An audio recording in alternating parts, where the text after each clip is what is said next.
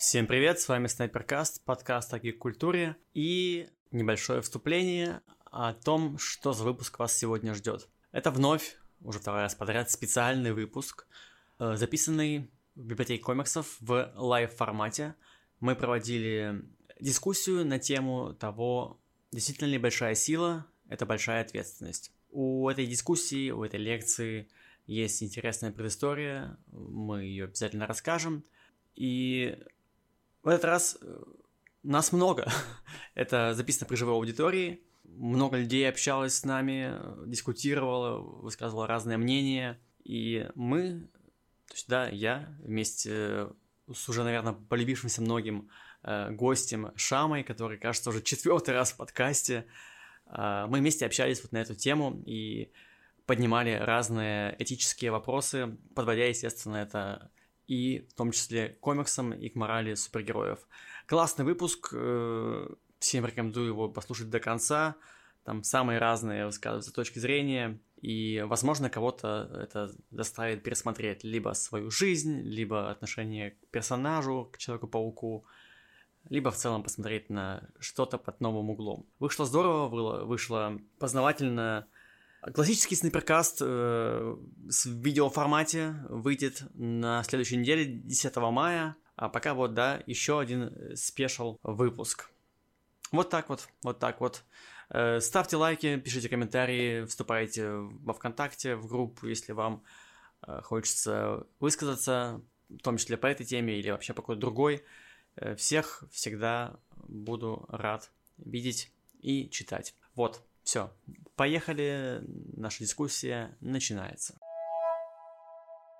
Приветствуем вас в библиотеке комиксов на лекции дискуссии. За большой силой приходит большая ответственность, знак вопроса. Спасибо, что пришли. Представлены, да, нас? Это Шама, э, контент-мейкер пабликов Kinda Geek с лучшими мемами в интернете. It's Ok, его паблик с авторскими мыслями по мотивам комиксов.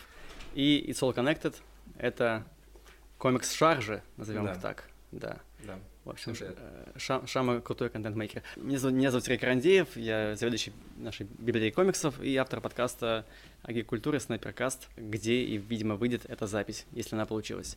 Да, и воспринимайте, пожалуйста, это как дискуссионный клуб, то есть да. все могут участвовать и не стесняйтесь. Предыстория этой встречи такова, что как-то раз мы с Шамой одним ночным выходным днем собрались посмотреть Человека-паука. Но не вдвоем, как вы могли подумать, а с нашими парами. Э, ну, типа такой... С другими парнями, ты как будто да. только что сказал. Такой, короче, веселый, такой веселое двойное свидание, романтический вечер с Человеком-пауком, нет пути домой. И вроде бы ничего не предвещало беды, и... Да, девушки начали спорить. Да, начали спорить насчет того, там же Человек-паук, ну, спойлер, да, внезапно его практически заставляют спасать вот этих злодеев, хотя он говорит, что ну, это не мое дело, что пускай они умрут в своих вселенных, меня это не касается. И, ну, наши девушки, ну, да, говорили, mm-hmm. что, ну, вообще-то, типа, да, какого фига он должен туда лезть. И в целом фильм показывает, что как только он полез, стало все хуже. Ты столько раз сказал, что у нас есть девушки, как будто мы пытаемся доказать, да, что... что, что не, мы не вместе с тобой, да? Что, да, и что люди, которые читают комиксы, есть у них личная да. жизнь, да. все не так плохо вспотел.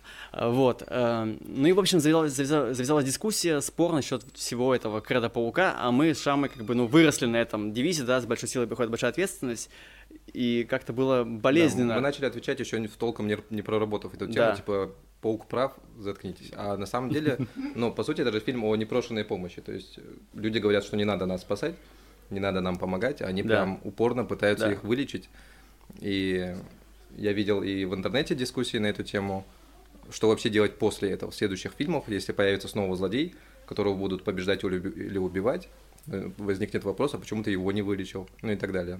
То ну, есть, короче, вот об этом мы хотели поговорить. Реально тема дискуссионная, и мы такие, а давай сделаем из этого мероприятия, проработаем эту, эту травму, и вот мы сегодня пытаемся ее проработать публично. Психологи дорогие нынче. Да.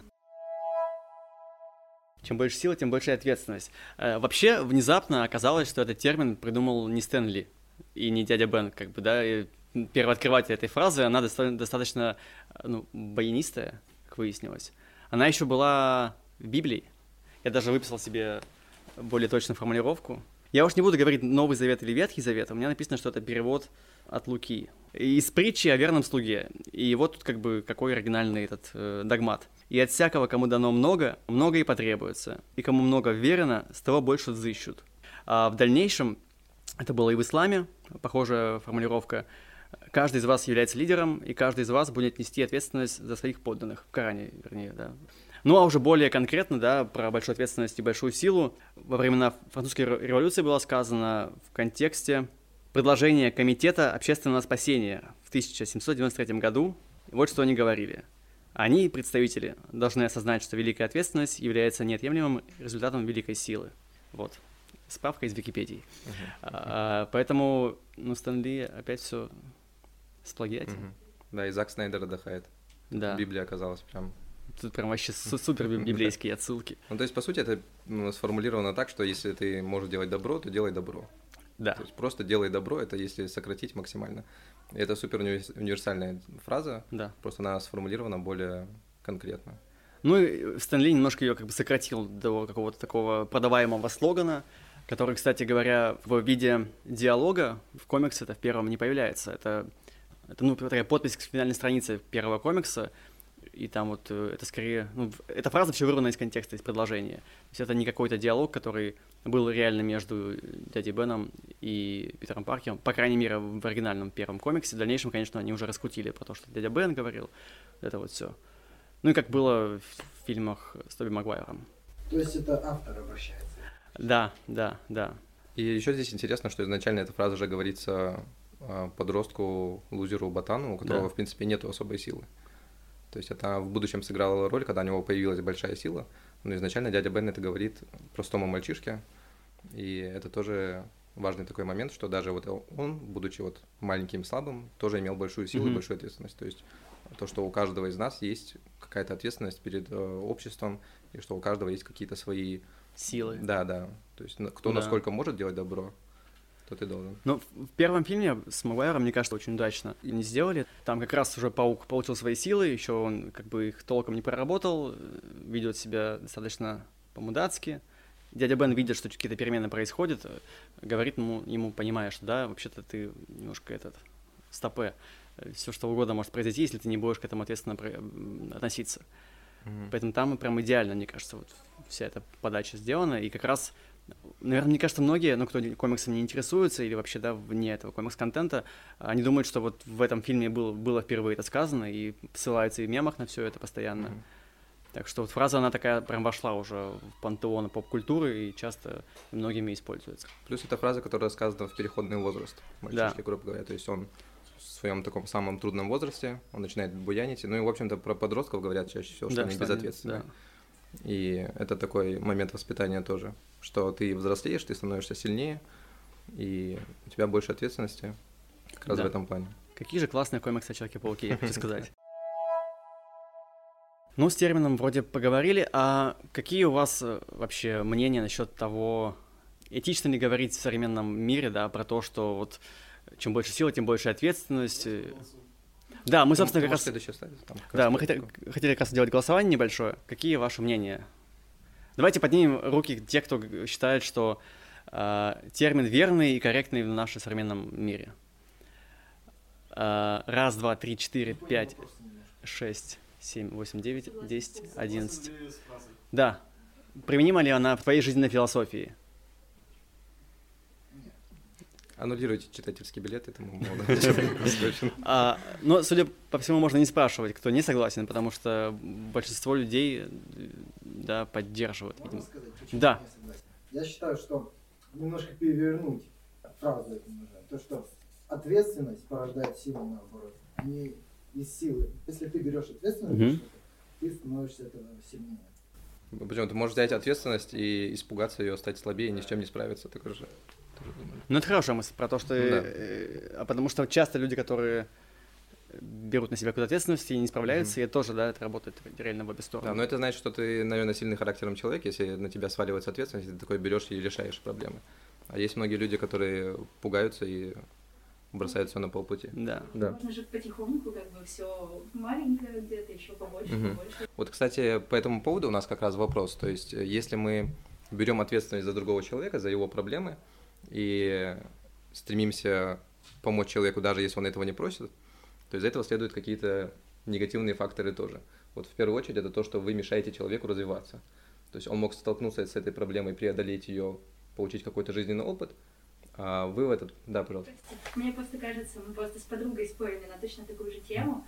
Есть э, ситуации, когда, во-первых, человек не может сам себе помочь. Есть ситуации, когда ты не знаешь, может помочь себе человек или нет. Uh-huh. Опять же, если человек настолько вот какой-нибудь в отчаянии, он впадает в апатию, и он уже не может выбраться из этого самостоятельно, при депрессионное состояние и так далее. Это тоже, ну, как бы, а, как бы с какой-то стороны, это, ну, если, допустим, есть ситуация, что есть друзья, есть человек, который страдает. И можно сказать, что типа нет, я верю в твои силы, ты справишься сам.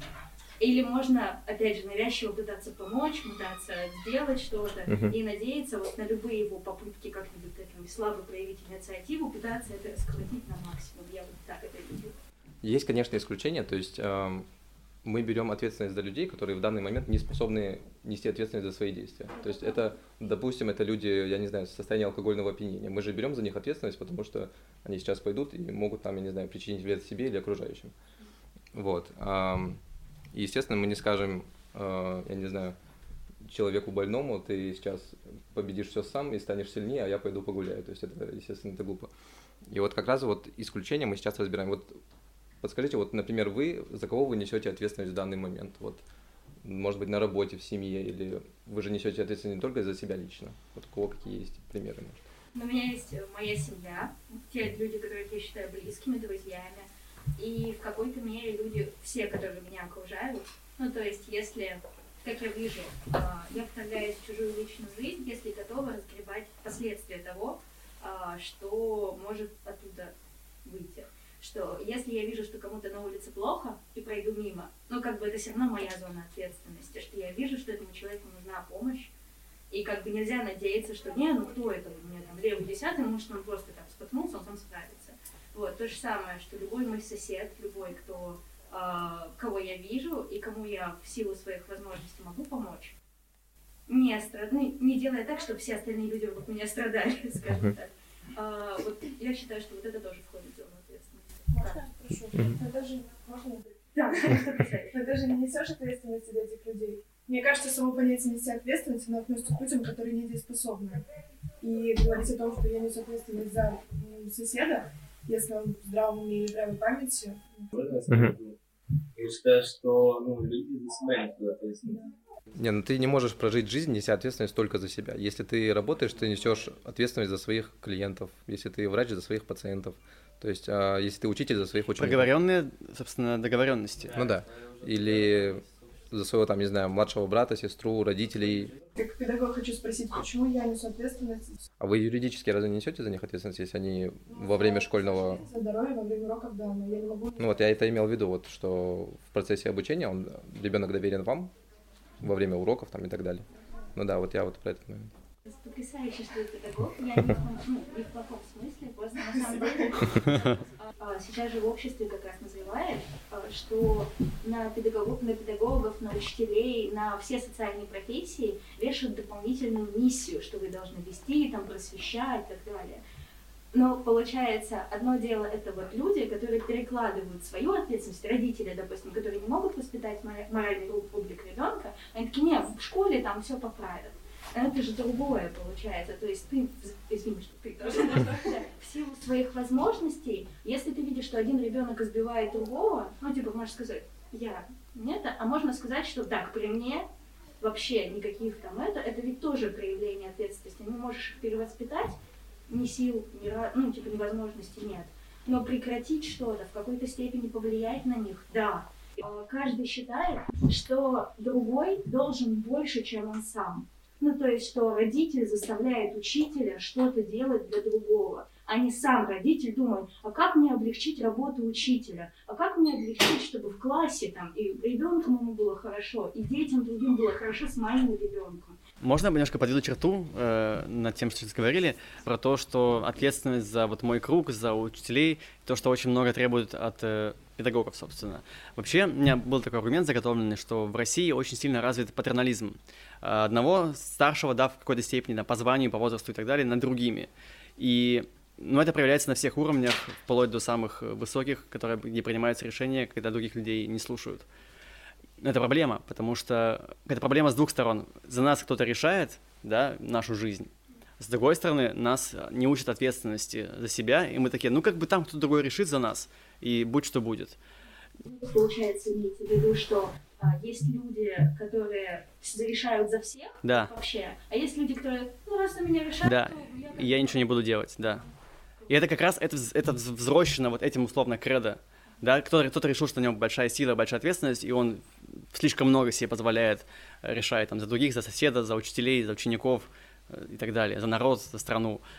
И как бы люди, да, кто, ну, типа, от меня ничего не зависит и ничего не делать на всех уровнях. Но от суждения большой силы, большой ответственности легко перейти к тому, что ты ничего не делаешь и ничего не значишь, потому что тот же Человек-паук, он не может быть в трех местах одновременно. И если вот он сегодня, сейчас поможет одному, в это же время в другом каком-то конце города, Нью-Йорк большой город, кому-то он не поможет. И тот типа скажет, вот, да где же Человек-паук, когда он нужен был то И получается, он может перейти от того, что большая сила, большая ответственность, потому что я все равно тут ничего не могу решить, все равно типа преступность очень большая, и вот. К этому не раз подходили в комиксах, есть арка Spider-Man No More, он тоже как раз понял, что он не всесилен, и, да и так, такие часто были тропы вообще в супергероике, потому что действительно так нельзя быть во всех местах одновременно. А зачастую люди переоценивают свои силы, и таким образом создаются новые проблемы. Кстати, да, вот тоже был мой аргумент, что часто помощь очень непрошенная оказывается, да, то есть важно соблюсти границы, во-первых, да, спросить, нужна ли тебе помощь.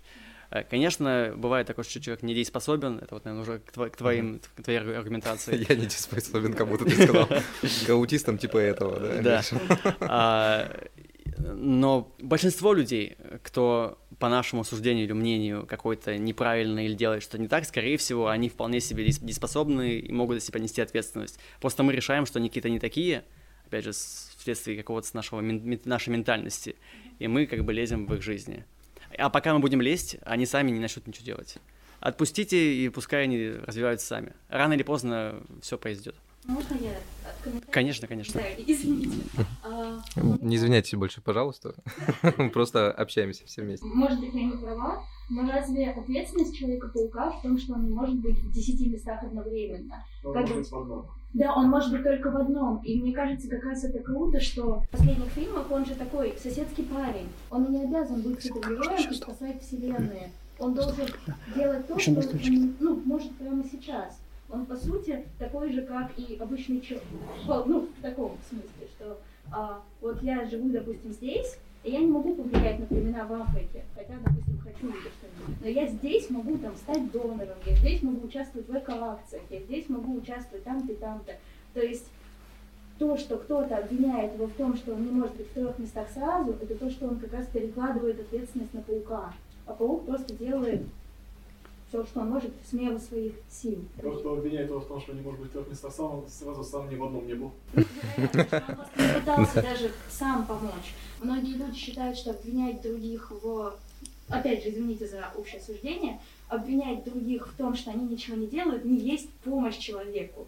Вот, просто когда ни разу уже встречалась, а, я работала в книжном магазине, и нас упрекали за то, что мы, допустим, не экологичную обертку используем. Меня, ну, типа, продавца в книжном магазине.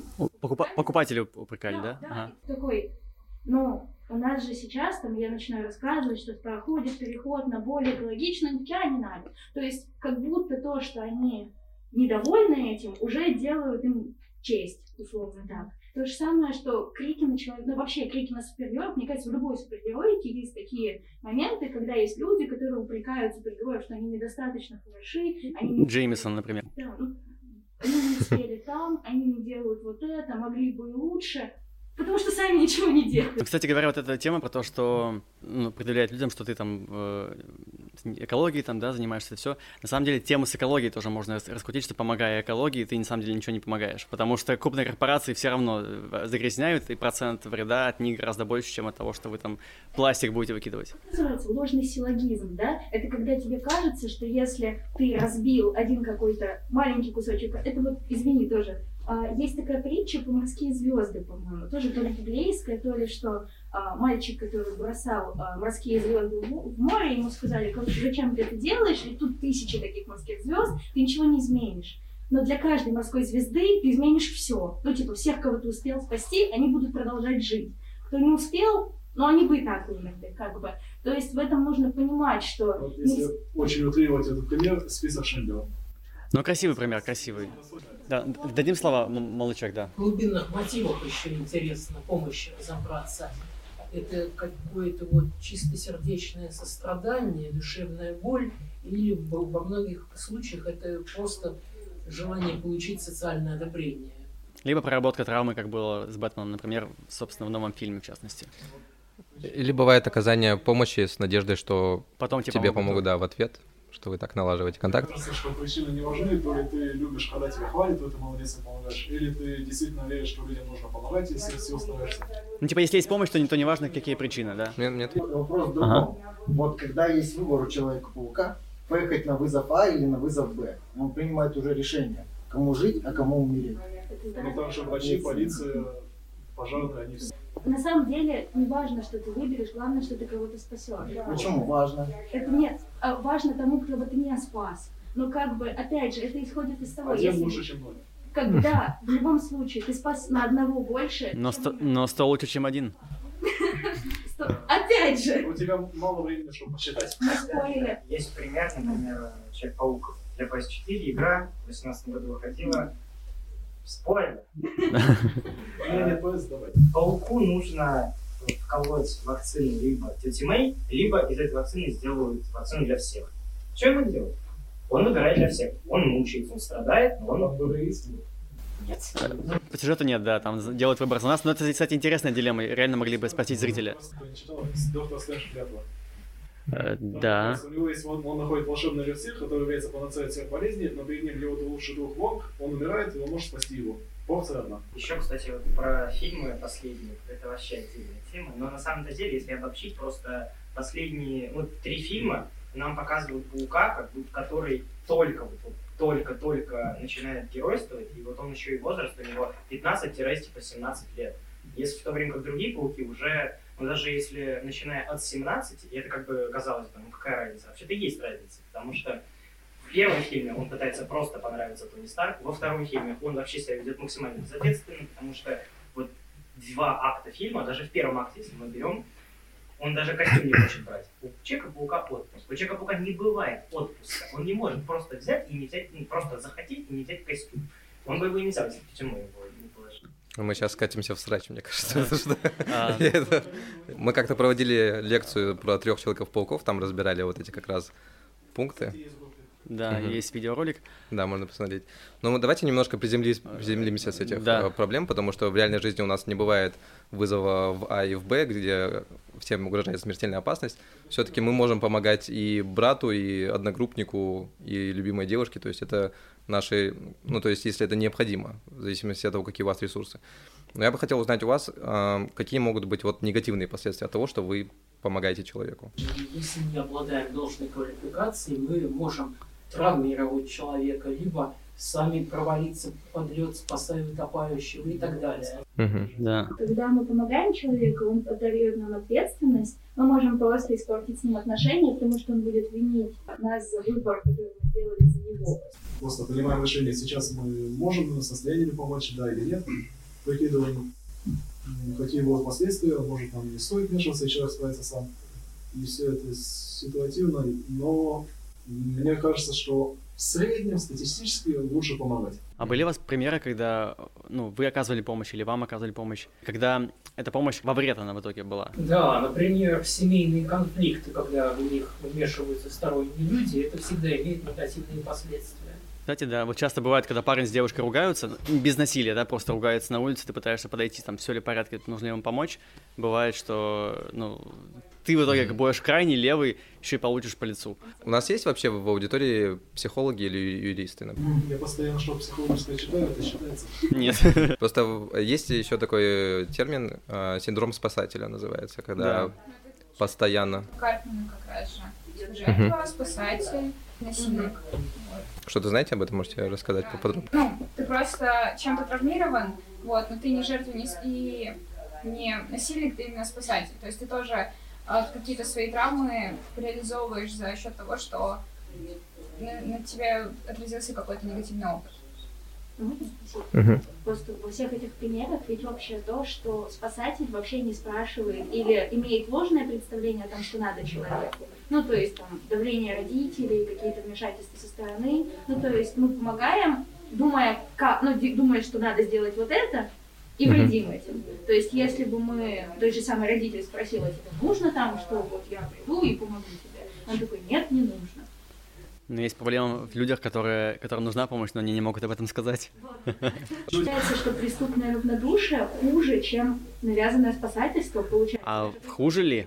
Можно подытожить? Главный враг всего этого — искажение. Вот, э, кстати, есть еще такой э, момент, что когда человек э, начинает помогать в какой-то проблеме, он изначально позиционирует себя, как будто он лучше разбирается в этом.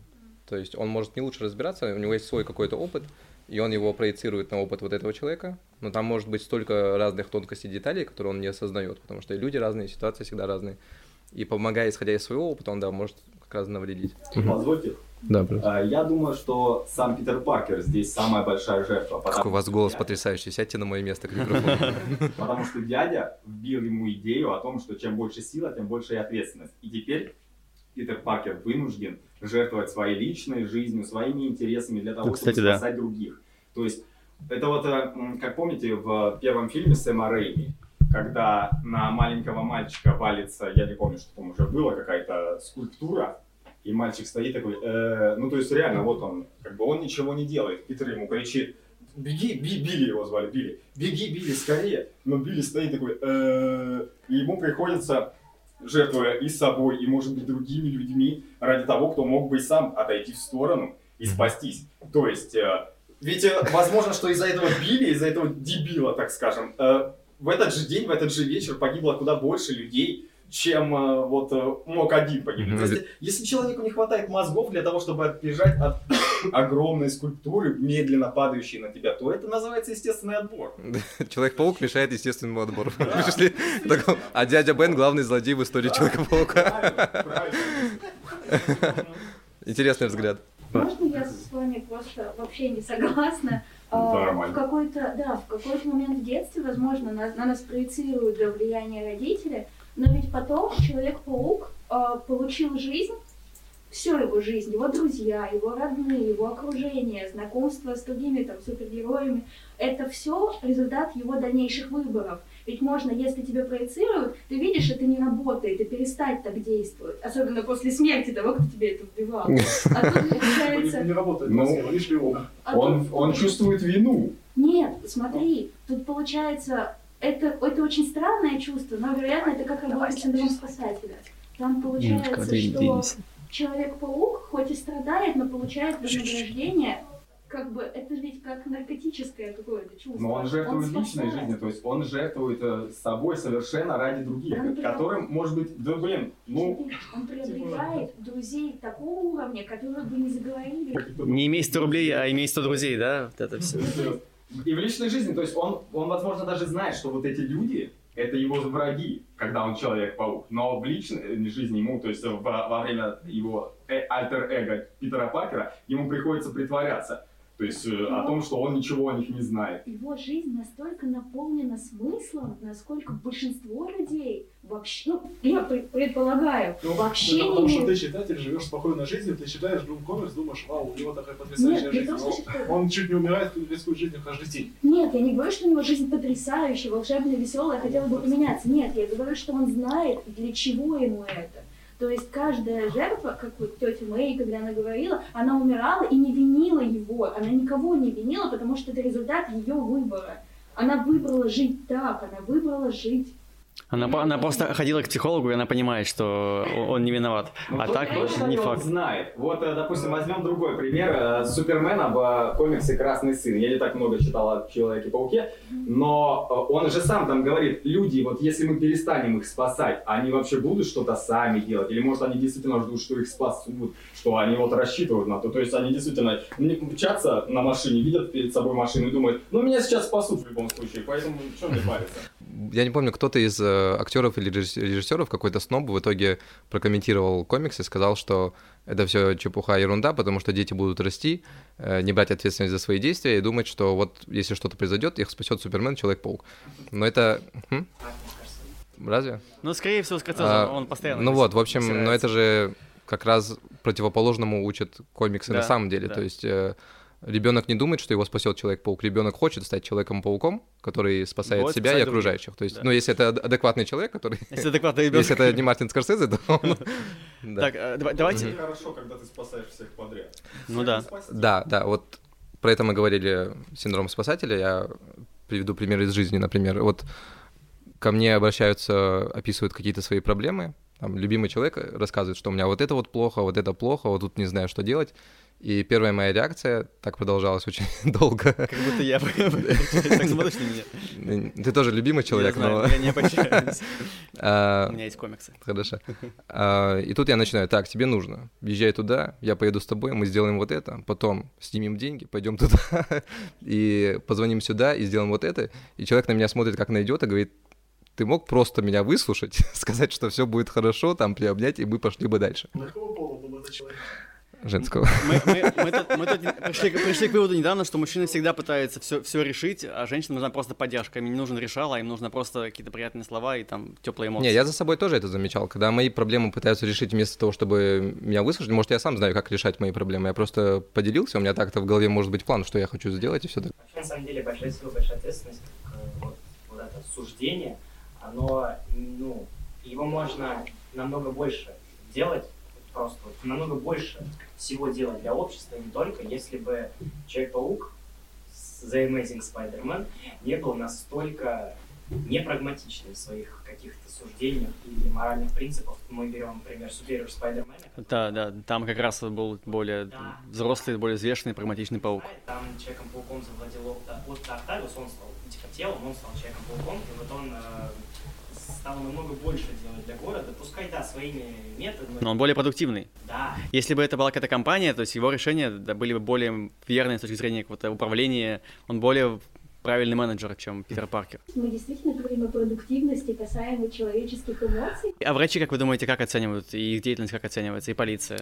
Продуктивность, статистика? Всех врачей и полиции как раз нужно эмоции и работать ну, очень грубо говоря, на количество. Вот не знаю, вот, кстати, по поводу того, про работу на количество, эмоциональное выгорание, бесчеловечность, разрушенные семьи, это все последствия. А это следствие того, если, если ты не думаешь о себе, а думаешь только о других. В принципе, если ты считаешь, что люди перед тобой это не люди, и давайте их превратим в цифры, тогда получается концепция, ну, Стрэнджа, так давайте спасем 10 миллионов, пожертвуя 10, ну, 10 Блин, в реальной жизни такая концепция встречается не у людей, например, вот у э, медиков в каких-то чрезвычайных ситуациях у них есть четкий регламент, кого они спасают первыми, а кого последними. То есть это встречается уже. Тема врачи, я слушал один подкаст, ну и понятно, что врачи постоянно имеют дело со смертью. Если они будут вовлекать людей эмоционально... Они не смогут делать свою работу. И, как говорит, сказал там врач на подкасте, у врачей два пути.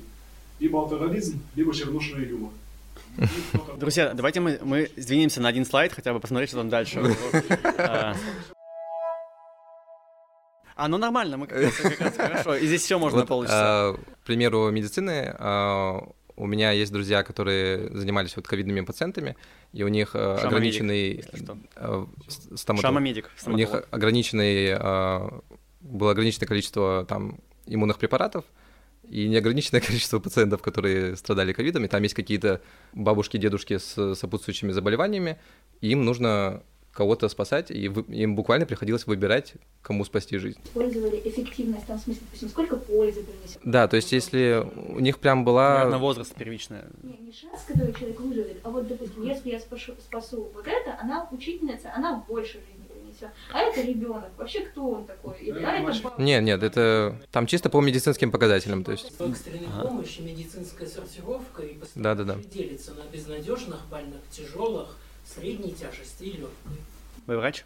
Да. Класс. Вот, супер. Класс. Можно спросить, насколько вы эмоционально вынуждены вовлекаться? Или приходится отключаться? Ну, конечно. Другого выхода не будет, придется отключиться. Извините, но приходится смотреть на цифры. Мы читаем комиксы, мы думаем, вот была бы сила, мы прям спасали, спасали бы. Нет, это не говорит о том, что тот же Человек-паук не подвержен эмоциям. Вполне себе возможно, что произойдет действительно эмоциональное выгорание. Он начнет э, как бы привязываться к своим жертвам. Поэтому иногда такие сюжеты и делают. Да, у него там есть про выгорание тоже как раз. Передышка как-то, не знаю, творческий отпуск. Нет, я, я помню, да, бывало такое. Кстати, классно про отпуск, что сделали во втором фильме. До этого же не было в масс-медиа ничего такого, Сейчас что Паук ты поехал триггернул молодого человека с прической Ultimate Spider-Man, что отпуск супергероев. Spider-Man 2 с Эндрю Гарфилдом, там он тоже устроил себе отпуск после депрессии. Да и Тоби отдыхал, чем? Но у него экзистенциальный. Ну да, расскажи об этом. диалоги фильма с Гарфилдом, в конце концов, ушел, так сказать, в отрицание, Мгм. например, вообще не появлялся. Но не потому, что он в Европу хотел, потому что у него травма была. И потом э, в третьем сейчас фильме, когда они вместе с Тоби Магуайром утешают Человека-паука, он говорит, что он все равно вернулся, но у него все равно было на душе м, тяжко. Потом как раз в «Нет пути домой» говорит о том, что он полностью вообще забыл о том, что кто такой Питер Паркер, и стал только Человеком-пауком. И вот это как раз и, может, даже мешает. Это классно, кстати, было Возможно, отображено, да. что он всегда был в костюме, а не в обычной одежде, в отличие от Тоби. Возвращаясь э, ближе к теме, нужно помнить, что Человек-паук — это все-таки вымышленный персонаж, мы не имеем дела с э, суперзлодеями, да, а Человек-паук в его мире, он, можно сказать, он как полицейский, то есть как МЧСник, полицейский, и Я- если он... м? Есть еще такая версия. Спайдер-коп? да. Я уже делал следующий А, слайд? Не-не, не нужно пока. Ага. И то есть, если он спасает э, кого-то, кто не просил о помощи, то он в этот момент как будто бы при исполнении. То есть в- этот момент ему не нужно спрашивать у людей их мнение. если рассматривать Человека-паука как э, как раз-таки, э, там, например, полицейского, то он тогда обязан оказать помощь, ну, есть же там законодательство как раз, Мгм. и э, если, например, случилась какая-то чрезвычайная ситуация, как раз-таки сотрудники полиции, которые, ну, врачи, они обязаны оказывать первую помощь. А дальше, если это что-то связано с катастрофами на дороге, то водители тоже обязаны оказывать помощь, потому что у них это было когда они сдавали на права. То есть это непосредственно идет именно как уже обязанность, а не а, просто желание какое-то вот помочь именно людям. Уточните, скорой помощи, и полицейские должны в первую очередь спрашивать, могу ли я оказать вам помощь. Конечно, Ну, есть. это в целом такие требования, даже если... Ну, то я- есть, если человек откажется, то Да. Не, но если, если человек умирает, то у него никто не спрашивает в этот момент. вроде. Без сознания спрашивают, тогда, конечно, спрашивают, но все согласен. равно это получается ограничения какие-то. Ну, Но это, мне кажется, полезно такое ограничение. определенные рамки. То есть я просто проходила курс оказания первой помощи, и там ты спрашиваешь, в первую очередь ты спрашиваешь человека, могу ли я вам помочь. Какой бы человек ни был, если он отказывается, то все. Нельзя к нему по- подходить помогать. Вот давайте Да. вот с... Спайдермен не коп, потому что он выше закона. У него ответственность выше, чем у обычного человека. Ну, кстати, тоже верно. Ответственность героя, а не служителя закона. Мгм. Должны ли быть герои в мире нашем, и не только, это уже следующая тема для дискуссии. Вообще, Человек-паук, по сути, фрик, так же, как и все супергерои практически, которые не... ну, в первом «Мстителе» противостояния, то все, кто, получается, не подписал вот этот э, пакт, Заковянский договор. все, ну, те, кто не раскрыл свою личность и как Человек-паук гражданского там раскрыл свою личность, Спойлер, финал лек- лекции, ну ладно.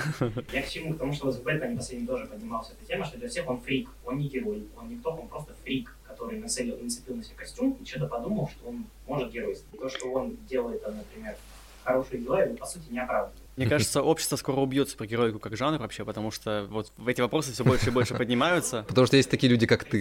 Супергеройка умрет вообще окончательно. Посмотрим. Не, не, к- комиксы это бессмертный жанр, потому что они могут адаптироваться под любой жанр, и Ну да. вестерны, и Они детективы же, можно менялись на комиксами, да. протяжении истории по-разному. Или как в «Хранителях», где когда реально супергерои, перестали стали писать комиксы о пиратах. Кстати, собственно, наша лекция — примеры того, что комикс развивается. Да, вот раньше было кредо про силу и ответственность, и это было как будто бы такая прям догма. А сейчас, да, мы такие, а вообще-то, может быть, нет. И что будет дальше, не- неизвестно.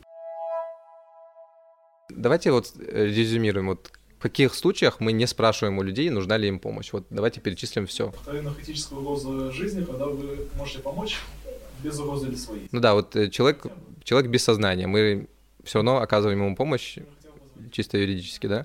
А, человек, ребенок. ну, то есть, если не несет за, за себя ответственность, да, то есть там до какого возраста? Кажется, с 16 лет, да? Но за медицинской помощью самостоятельно могут обращаться с 16 лет. В любом самостоятельно. Просто не, нельзя отпускать, если не совершеннолетний, без родителей. То есть э, у детей, если детям угрожает что-то, мы... Не угрожает, они обратились, без родителей нельзя отпускать. А если угрозы исходят от его знакомых или родителей, мы звоним в соответствующие службы? Ну, наверное, минимально mm-hmm. полицию надо звонить они там разберутся. Вы пытались, конечно, позвонить в органы опеки? Я пытался, если что. Это нереально. У них, не, у них тысяча номеров, и они не отвечают ни на один. Нет э, толком никакого ящика. Я уж молчу про WhatsApp и Telegram и все остальное, и группу ВКонтакте. Это такой квест. Типа спасение заслуживает тот, кто найдет. Да, да кто, кто придет, там будет караулить их днями, ага. ночами. Графика не работает вторник, четверг, с часу до двух. Високосный год. Да. Криминальная юстиция, она как-то развелась в течение 10 лет вот последних. Я свое детство помню, мы прекрасно без нее обходились, мог совершенно вмешаться сторонний человек, если мы как-то рисковали с собой, бегали по высокой крыше и надрать нам уши. А сейчас попробуй, потом надерут уши всех. Да, так, у нас есть еще, ну, люди с э, психологическими заболеваниями, да, у них мы тоже, они не могут трезво, трезво оценить э, какие-то действия. Ну, а если, скажем, такая ситуация, вот человек попал в автокатастрофу, Э, вы идете мимо, то есть он вылезает из машины, с него течет там кровь, вы предлагаете свою помощь, но он говорит, нет, спасибо. Но он может быть в шоковом состоянии и не осознавать, что происходит. Ну, как минимум, все равно нужно быть вызвать полицию, или там уже... По полицию скоро. Вообще скоро говорит, что если вы не уверены в своих силах, то не нужно помогать. Типа, вызовите нас, мы разберемся. Знаешь, что каждый человек должен уметь оказать первую помощь. Но Давайте что-то сколько вы не повторяли, кто помнит эту первую помощь. Как там вот это сделать дыхание? Вот вот девушка все... в первом ряду помнит. Недавно проходила. Окей, подытожили. Следующий слайд. Да, мы хотели бы теперь конкретно разобрать э, тему нашего спора. Подумал сначала, что ошибка про пятерку, но нет, не ошибка.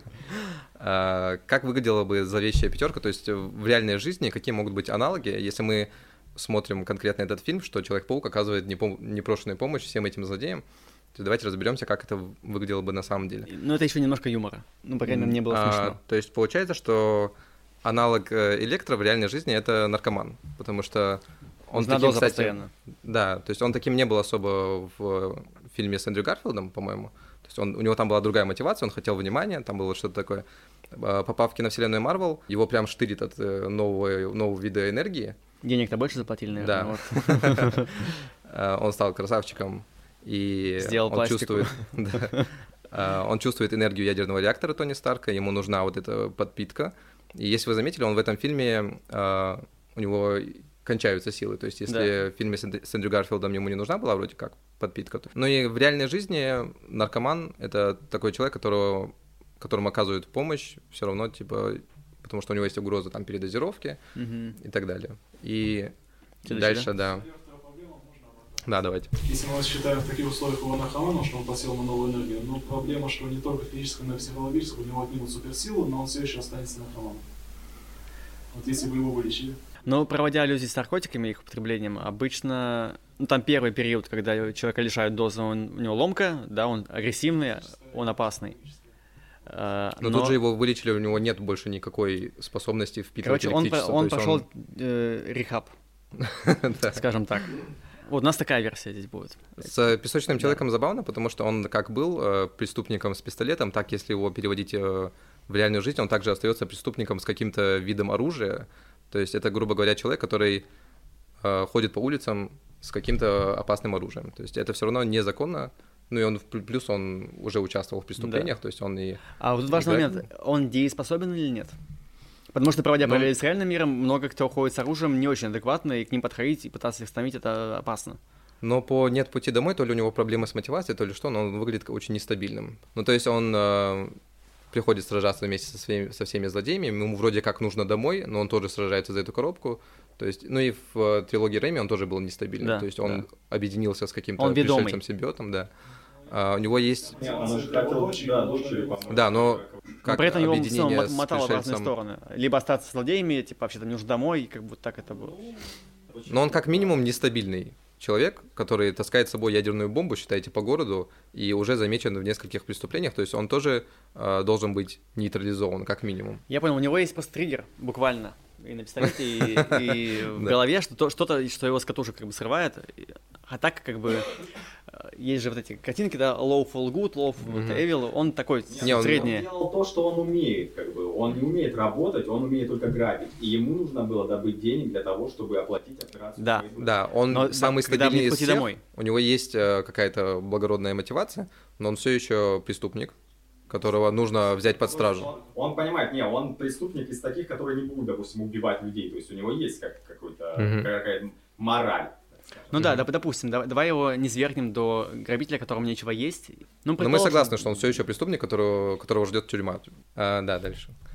А, дальше у нас ящер. Я, если честно, не помню, как звали этого человека слева, а, но по сути ящер он культист, который хочет всех а, заманить на свою веру, а, превратить всех в ящеров, не, не спрашивая их мнения.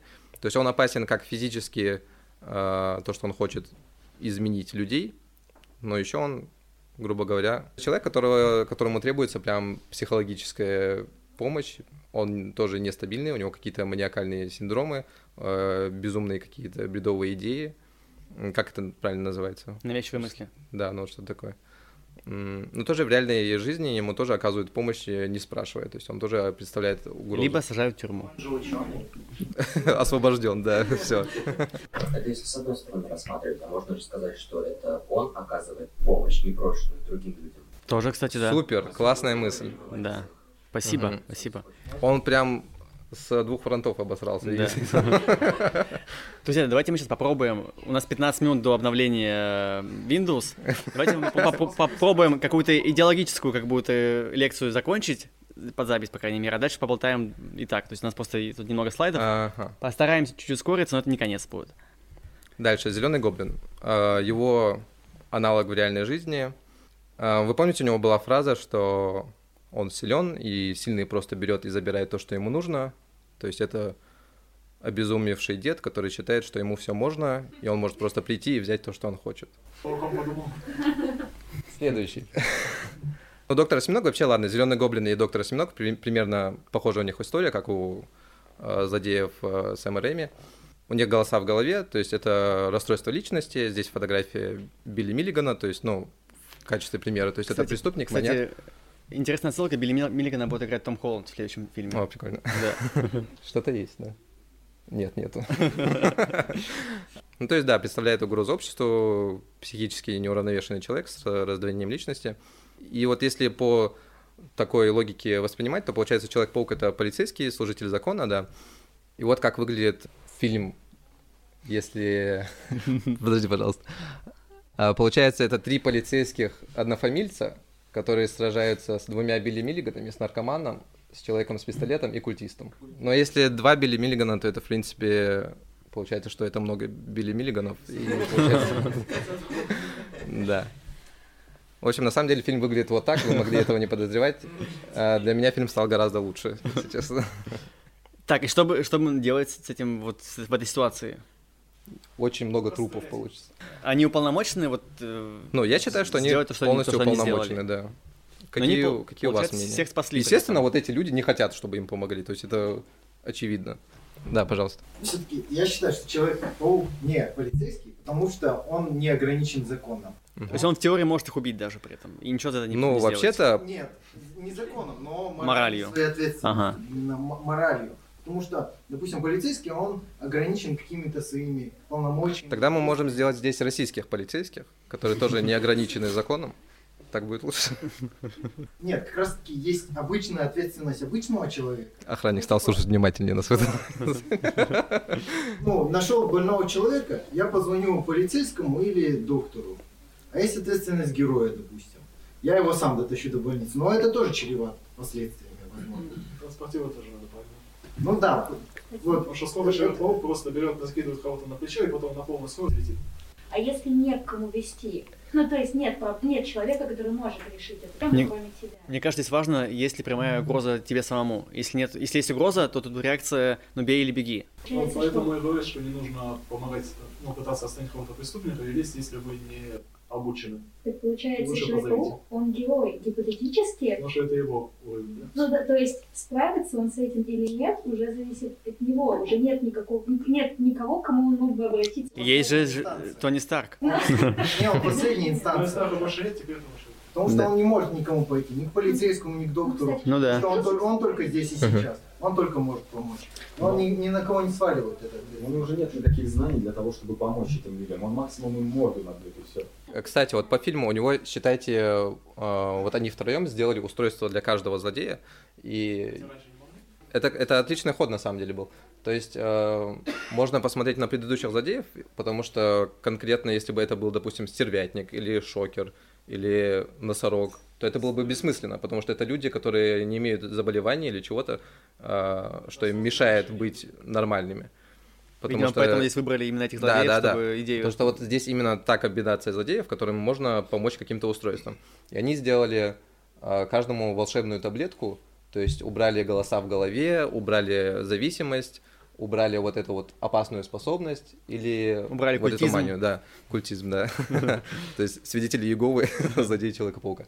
В общем, и если бы в реальной жизни у вас была волшебная таблетка, которая избавит наркомана от наркозависимости, вы бы насильно дали ее этому человеку или нет? То есть если она гарантирована, навсегда сразу уберет эту наркозависимость. Мне кажется, что да. То же самое и с э, людьми, у которых психологические проблемы. Если есть одна таблетка, которая навсегда уберет депрессию у человека или навсегда уберет какие-то суицидальные, я не знаю, наклонности, то это ну, тоже... Какую-то ответственность перед этими людьми. То есть, вот, допустим, в мире есть наркоманы, я знаю об этом. Виновен, да? Таблетка какая-то, я не буду помогать каждому. Не, у них есть, конечно, свои какие-то люди, свои друзья, родственники, которые хотят им лучшего желать. Только да, наверное, то есть они могут только помочь. Тут еще есть вопрос, что не всем подходят таблетки, может, от нее тоже будет какой-то вред или какие-то побочки. Ну, мы в фильме мы берем идеальный вариант, что им, типа, ну, точно да. все помогло. В фильме, да, а мы же переносим сегодня на реальную жизнь. А, хорошо.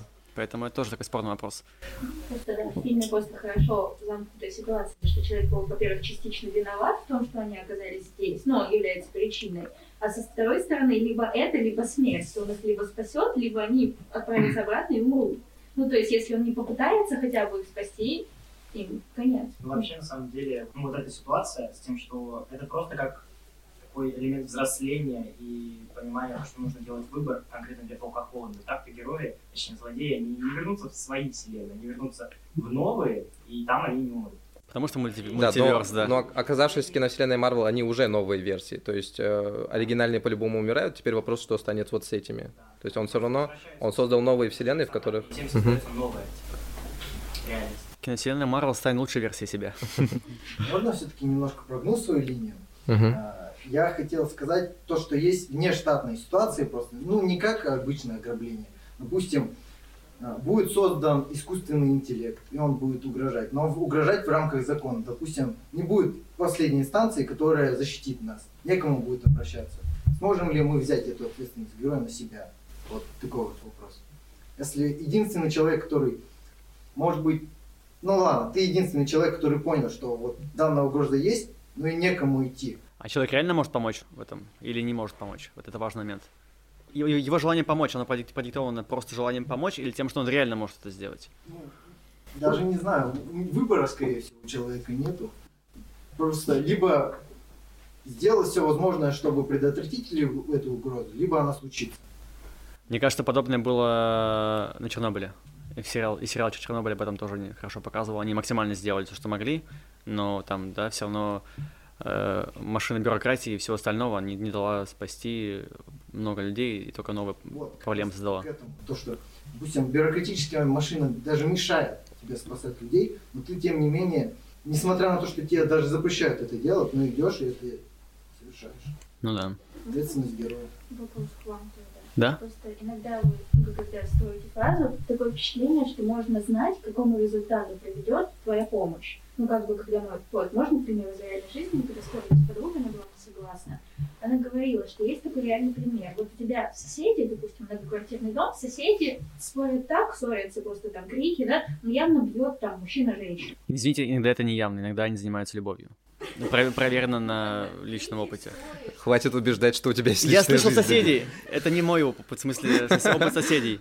Можно отличить, допустим. Не всегда. Ты как будто похвастался. Ты, я, у, меня это, у меня это еще одна травма, это тема следующей лекции. Еще, второй, еще две придумали уже. В общем, вот, смысл в том, что вызывает, девушка думает, я не могу слушать крики, это печально, не те крики. Угу.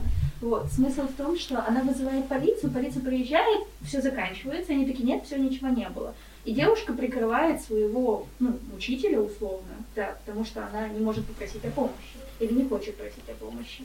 Вот, и подруга, вот эта вот женщина, раз за разом вызывает полицию, и полиция уже говорит, вы что, издеваетесь, каждый раз приезжаем, они ничего, ну, как бы все хорошо. Потом, когда она последний раз не вызвала полицию, он ее избил до такой степени, выгнал, выгнал полуголую на мороз. Ну, типа, она прям вся была вот такой. И она на него все равно говорит, что я его все равно люблю, я на него это заявлю. Это, это вопрос проблемы женской психологии. На работе у нас начальник мне рассказывает байки, у него есть знакомый полицейский, он говорит, если ты полицейский, по видишь на улице, как э, мужчина избивает женщину, 10 случаев из 10 нужно отвернуться и уходить. Если ты влезешь, тебе в 100% случаев они объединятся на что-то. Но зато будет повод, чтобы они объединились, может, у них что-то наладится. И в этом будет помощь в отношениях как раз, да. Друзья, у нас 4 минуты до завершения записи. Давайте какой-то вывод сделаем. Я не думаю, что у нас вообще может получиться ответ на такой философский вопрос прям точный, чтобы он был всеобъемлющий, когда можно помогать, когда нет. Но Просто важно понимать, что это очень тонкая тема. И что мы ее подняли, и вы подняли для себя ее тоже, мне кажется, это важно. Мы сняли с себя ответственность, что у нас нет вывода просто. Но мы постарались, мы подняли тему, дальше как пойдет.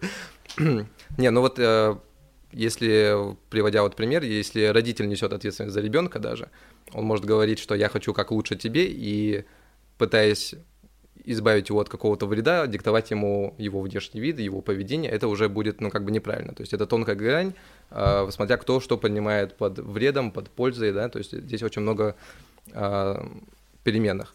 Мне кажется, самое важное, чтобы мы знали вот эти исключения из правил, когда э, непрошенная помощь э, все равно должна быть оказана, и просто да, нужно... не должна, была, не должна быть оказана. Да, Просто нужно э, вот во всех терминах ответственности, которые я сегодня утром гуглил, э, везде было сказано, что э, нужно уметь прогнозировать, э, что произойдет после того, как ты оказал помощь. Да. То есть, если ты берешь на себя ответственность ты должен понять, к чему она приведет. Если это приводит к негативным результатам, то ответственность на тебе. То есть ты... То есть либо не помогай, если да, будет да. негативные последствия, Да, либо то есть каждый случай это. индивидуален, и вы должны уметь прогнозировать, э, насколько будет лучше вмешаться или не вмешаться. До этого уже сказал, мало сил, мало ответственности. Ну, вам нужно понимать предела своих сил и с пониманием решения понимать, какая будет ответственность. Вот, тоже такая Друзья, давайте на этом завершим э, часть, э, официальную аудиочасть.